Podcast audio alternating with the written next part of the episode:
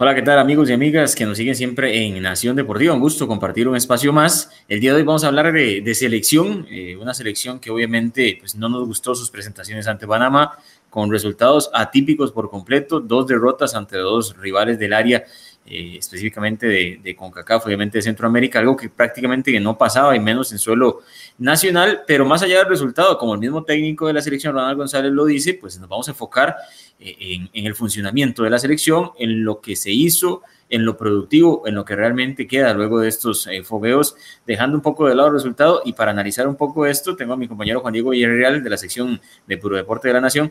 Juan Diego, eh, te pregunto directamente, ¿hay algo que rescatar de estos dos partidos? Eh, en cuanto al funcionamiento que tanto eh, defiende Ronald González, en cuanto tal vez alguna figura emergente de esta selección que puede considerarse una B, tal vez con una C, sin faltar el respeto a nadie. ¿Qué tal, Juan Diego? ¿Qué tal, Cristian? Muy buenas eh, tardes y a todos los amigos de Nación Deportiva. qué difícil, Cristian, la verdad, qué difícil cuando uno ve una selección que después de 85 años pierde por primera vez con, con Panamá, 85 años de historia, y bueno, lo hace con dos partidos consecutivos. Qué difícil con el funcionamiento de la selección mm, no se ve bien, a pesar de que lo defiende el técnico Ronald González. Y tal vez para rescatar es que al menos se vieron los errores que se están cometiendo y también se observa que hay jugadores que lamentablemente no pueden estar en una selección, no, no dan eh, ese de más que lo necesitan un equipo para, para, para ser referentes en un cuadro como la tricolor. Y creo que lo que nos deja es esto, que hay jugadores de que ya mm, creo que el, el, bus del Mundial se les fue, eh, porque no demostraron mayor cosa y porque no dieron em, todo lo que pudieron dar para, para, que, para brillar, para, para hacerse notar ante Ronald González, incluso ante la afición. Más allá de Venegas, que me parece hizo un muy buen papel, el jugador del volante del cartaginés, tuvo bastante em, movilidad, eh, fue un jugador diferente son pocos los puntos que se pueden rescatar de esa selección, Cristian. Sí, yo, yo, comparto bastante, Juan Diego, y vamos a ver, eh, uno no se va solo al resultado, como trató de, decirlo Ronald González en la conferencia cuando se le hacían los cuestionamientos, sino en la forma, ¿verdad? Y, y, en esto vamos a ser claros, sí, Costa Rica dominó la posición de la pelota en los dos partidos, y, eh, según una estadística, pues teníamos que el 67% del dominio de la pelota eh, en este último partido contra Panamá fue de Costa Rica y en el primer partido fue el 62%. Sí, fue un dominio total y absoluto de Costa Rica de balón, pero ¿cuánto de esto se traduce, eh, por ejemplo, en ataques bien armados, en llegadas eh, bien elaboradas, en profundidad, en dinámica? en un poco de vértigo, al menos por ejemplo en el último partido, poca asociación, sí, con dos delanteros, sí, se usaron tres sistemas, como dice Ronald González, uno de ellos el 3-5-2, que lo estaba probando, que estaba tratando, eh, eh, de implementar una selección, eh, pero con mucho centro, tal vez sin sentido, con Justin Daly aislado por momentos, Johan Venegas también viendo la, pelota pasar, porque no son dos jugadores netamente de, pelear el, balón en el juego aéreo. eso por un lado, ¿verdad? Y, si uno también se va a las estadísticas que tanto menciona Ronald, pues el fútbol es de efectividad, ¿verdad? en este partido, en el último Costa Rica-Panamá, sí, por ejemplo, Costa Rica realiza 12 remates, tres de ellos a marco, uno de ellos va al palo, ¿verdad? Y eh, Panamá termina realizando 11 remates también eh, totales, dos eh, directos, o sea, no hay una diferencia abismal en la producción propiamente, más allá de que en la posesión de balón sí. ahora, yo veo difícil rescatar algo porque la selección no juega bien y, más allá de que no se puede eh, crucificar a un jugador en dos partidos, Juan Diego, eh, y amigos y amigas que nos siguen, lo que pasa es que en la selección hay muy poco tiempo para probar, muy poco espacio. O sea, eh, cuando se te llama una selección, rendís de inmediato o se pasó el bus, como bien lo decía Juan Diego, del mundial y no es, no es matar a un jugador por, un, por dos partidos, pero es que el fútbol es así en selección más. ¿Qué pasa? Vamos a ver, a mí me deja tal vez un sabor de boca un poco más dulce el tema de Maynor Álvarez. Sí, está bien, Ronald lo mencionó, es un jugador que se suma a la lista de posibilidades, pero realmente cuánta opción va a tener Maynor Álvarez, Juan Diego, eh, eh, en una portería donde está Keylor Navas, donde está Esteban Alvarado, donde también está Leonel Moreira y también eh, está el arquero de Herediano Brian Segura, que, que, es una opción, que es una, es una posibilidad real que incluso es portero de la sub-23.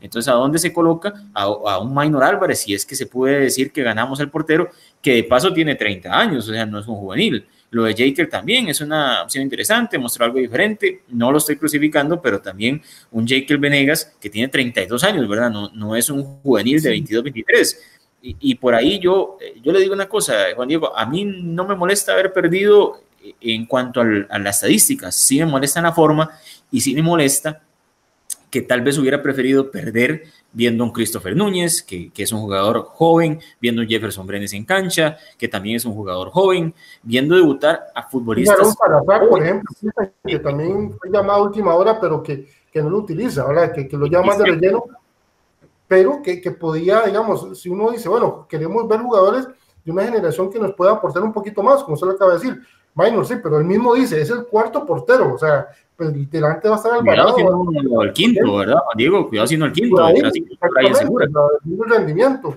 ¿Por qué no darle un partido a Arrel Parker y otro a Minor? Para ver a Arrel también que, se, que, que, al menos demuestre por qué está ahí. De pronto también ver la posibilidad, no sé, de, de, de como se dice, Jefferson, y de pronto hay eh, Christopher, de, de esos jugadores que al final lo lleva y no sé si ya, al final un poco por presión, porque claro, después de perder, el primer partido de presión, pone un poquito jugadores de más experiencia y al final, bueno, eh, no, no es lo que, lo que resulta. Es complicado. perdón que no interrumpa, pero, pero por ejemplo, yo, vamos a ver, si, si hay algo que rescatar, yo rescato, por ejemplo, el tema de Justin Daly, lo haga bien o lo haga mal, para criterio de cada persona, por lo menos se probó. Es un jugador que, que debutó en selección mayor, tiene 22 años y, y, hay una realidad, Juan Diego, y es que en ofensiva estamos ayunos. Es que uno, si uno se pone a armar ahorita el ataque de la selección nacional, ¿a quién pone como centro delantero si fuera el caso? O como segundo delantero acompañando a, por ejemplo, Joel Campbell, si se quisiera utilizar en esa posición. Es que no hay. Entonces yo sí rescato el tema de, de probar a Justin Daly, de ver si tiene madera para selección, de darle minutos, porque no fue que se metió cinco minutos finalizando un partido. Eso sí lo rescato yo.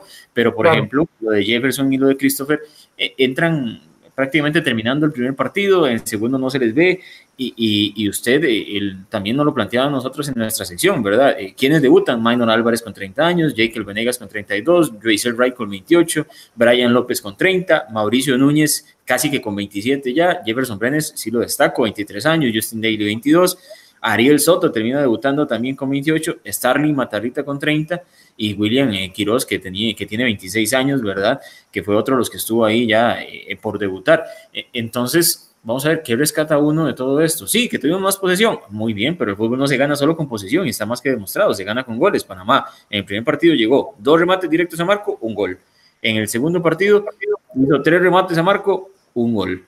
Y, eh, y así es el fútbol moderno y tampoco nos podemos escudar como, como en parte yo respeto lo que dice Ronald, pero lo que mencionaba Ronald de que es que Panamá trajo a siete legionarios, sí, por supuesto, pero, pero la gran base de Panamá no es este equipo y es un, es un conjunto que donde sus jugadores locales, Juan Diego, tienen seis, siete meses sin jugar también, ¿verdad? Entonces, yo creo que estábamos de condiciones muy similares, o sea, muy, muy similares, eso no es una, no es una diferencia. Y al menos Panamá, dentro de lo que puede rescatar de este resultado, es que manejó, manejó muy bien el bloque, es un equipo que sabía muy bien a lo que jugaba, sus jugadores se entregaron bastante, cumplieron a disposición la disposición táctica y terminan por llevarse dos partidos más allá de eso en el que el volumen de juego no pasó por sus pies, pero sí controlaron los partidos porque no pasaron grandes apremios. Juan digo, yo en el segundo partido recuerdo nada más el palo de Mauricio Núñez y el remate de, de Marvin Angulo como, como realmente peligro generado por la selección en buena jugada. La otra de Oscar Duarte fue un cabezazo en un tiro libre, sí, está bien, es válido, pero no es que es una acción elaborada donde Costa Rica desbordó, ¿verdad?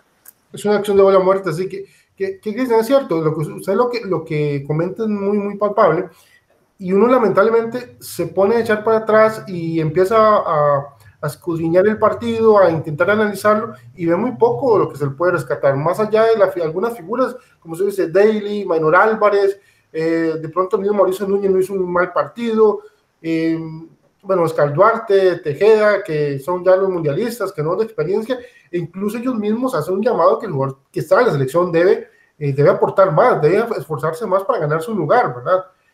Después, alguna falta de oportunidad a Jefferson, por ahí tal vez Christopher, el caso mismo de Aaron Salazar, que, que bueno, que ha cumplido muy bien en Heredia, en San Carlos, campeón, doble campeón, y por qué no verlo a la par de, de, Oscar Duarte, a ver qué tal se desenvuelve, ¿verdad? Eh, Ronald tiene mucho trabajo, o sea, y nadie como usted, no nos estamos crucificando diciendo que es un mal, que, que, que hay que quitarlo, que no sirve, que el equipo no sirve. No, no, no. Pero sí es necesario poner los pies en la tierra y tener claro que muchos de estos jugadores no, pueden, no aportaron lo suficiente para estar en la selección. Una base, como hablábamos ayer, que, la, que posiblemente se va a traer de la MLS con Keylor Navas, con Campbell, eh, otro, algún otro jugador ahí que, que, que tampoco hay uno, una gran escogencia a nivel de Oviedo y no hay mucho, o sea, no hay mucho, ¿verdad? No sé si en algún momento se probará también a Manfred Ugalde otra vez, que ya lo debutó Ronald, pero tampoco es que hay mucho en Europa, ¿verdad? La base está en la MLS. Exactamente, y tampoco son delanteros goleadores, ¿verdad? No es que tenemos a un jugador que está haciendo goles por montones, en, o al menos que, que, que sea regular, ¿verdad? Por allá tengo un caso, eh, este muchachito Limón, eh, George, que de pronto hacía dos goles, pero bueno, no logró aquí ni siquiera marcar, ¿verdad? Y creo que decía un día estos en algunos programas eh, eh que Rolando Monseca, hay muchos delanteros, pero una cosa es ser goleador. Y lamentablemente, en, lamentablemente, perdón, en ese momento Costa Rica no lo tiene. Y al no tenerlo, eso nos está costando caro porque no se ve bien la selección y sin goles, aunque tengamos la mejor defensa del país, aunque, perdón, del, de aquí de CONCACAF, no vamos a poder llegar a un mundial si nos hacen goles. Sí, exactamente. Yo, Juan Diego, para ir concluyendo, eh, ¿qué le critico a Ronald? No le critico su trabajo en la selección. No, me parece que no, no. Él, yo creo que ayer se enoja eh, porque piensa que las críticas van eh, desmedidas tal vez, pero yo no lo critico a él, tuvo muy poco tiempo para trabajar, eh, jugadores, como lo decíamos, que incluso podrían ser catalogados entre una tercera, cuarta posibilidad en la selección, perdió a cuatro incluso también de los que quería ver de la Juelense por el tema del COVID, a Brian Reese, a, Ian Smith, que son jugadores que no quiere y puede ver, a Jonathan Moya también, entre esos que perdió, ¿verdad? Yo más que todo lo que critico de Ronald, por ejemplo, es la autocrítica posterior al partido. No es que él va a sentarse y va a decir, eh, Juan Diego Villarreal eh, lo hizo muy mal, Cristian Brenner lo hizo pésimo, eh, están fuera de la selección. No, no, jamás. Pero, pero no se puede tal vez defender nada más en que tuvimos el control del partido eh, y, que la posesión pasó por, la, por Costa Rica. No, no, el control del partido sí fue de Costa Rica, pero realmente Panamá sin pasar grandísimos apuros y, con carencias eh, en el juego, en la elaboración de juego de Costa Rica y en la ofensiva, que es nuestro principal problema, ¿verdad? Por ahí pasa tal vez mi crítica hacia Ronald. Eh, que sí tiene mucho que trabajar, que por dicha tendrá espacio, que tendrá espacio en la fecha FIFA de noviembre, donde vendrán los legionarios que tenemos, que no hay más que eso, ¿verdad? Son los que están en la MLS mayoritariamente y 4 o 5 de Europa, eh, que tendrá espacio en marzo del otro año, que tendrá espacio en junio del otro año, y después de eso arrancamos eliminatoria y hay que ver, Juan Diego, si ya para ese momento tendremos un equipo eh, conformado, que esa es una situación que no hay. Ronald solo ha tenido tres fogueos en este 2020 y ninguno ha sido en fecha FIFA y prácticamente no ha contado con, con la base de lo que es la selección, Juan Diego. Pero bueno, invitar a toda la gente a dejarnos sus comentarios, obviamente, y que nos escriban si hay algo positivo que queda luego de estos fogueos, Juan Diego, y pues invitados también todos a, a, ingresar a, a nación.com y tener más información. Usted tiene una nota bastante buena con lo que revelaron también los seleccionados de más rodaje. Juan Diego, muchísimas gracias por el espacio.